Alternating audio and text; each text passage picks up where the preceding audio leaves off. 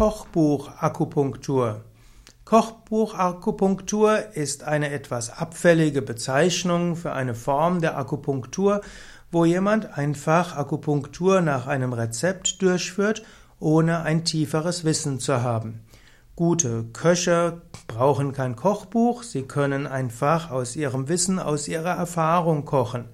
Allerdings, um kochen zu lernen, ist es manchmal hilfreich, mit einem Kochbuch zu kochen. Und auch gute Kochbücher profitieren dafür, ihr Repertoire auszubauen, indem sie auch mal wieder nach einem Rezept kochen und vielleicht ein neues Kochbuch mal ausprobieren. In diesem Sinne, um Akupunktur zu lernen, kann am Anfang durchaus hilfreich sein, nach bestimmten Rezepten zu akupunktieren. Aber nach einer Weile sollte das Wissen kommen. Eine gute Akupunktur hat, spürt nämlich auch auf den Menschen ein. Sie geschieht eben nicht einfach nur nach Indikationen und ein paar Tests und ein paar Befragungen, sondern ist ein großes Spüren. So ähnlich wie jemand, der gut kocht, der spürt, der fühlt. Nahrung schmeckt anders, je nach Luftdruck, je nach Temperatur und so weiter. Deshalb muss Nahrung unterschiedlich zubereitet werden, sogar je nach unterschiedlichem Kontext, unterschiedliche Stimmung der Menschen, unterschiedliche klimatische Bedingungen.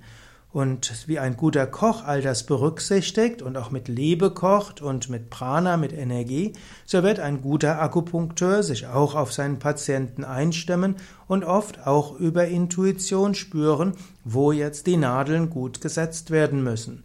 Das macht es ja auch schwierig, Akupunktur wirklich im Sinne der Schulmedizin zu testen, wissenschaftliche Studien durchzuführen. Denn für eine wissenschaftliche Studie sollte es ein standardisiertes Verfahren geben, das für bestimmte Indikationen genau eine spezielle Akupunktur zum Beispiel durchführt. Aber ein guter Akupunkteur spürt, was der Patient genau braucht. Und so wird er bei der gleichen Indikation Akupunkturnadeln an anderen Stellen setzen. Und das macht eine Studie umso schwieriger.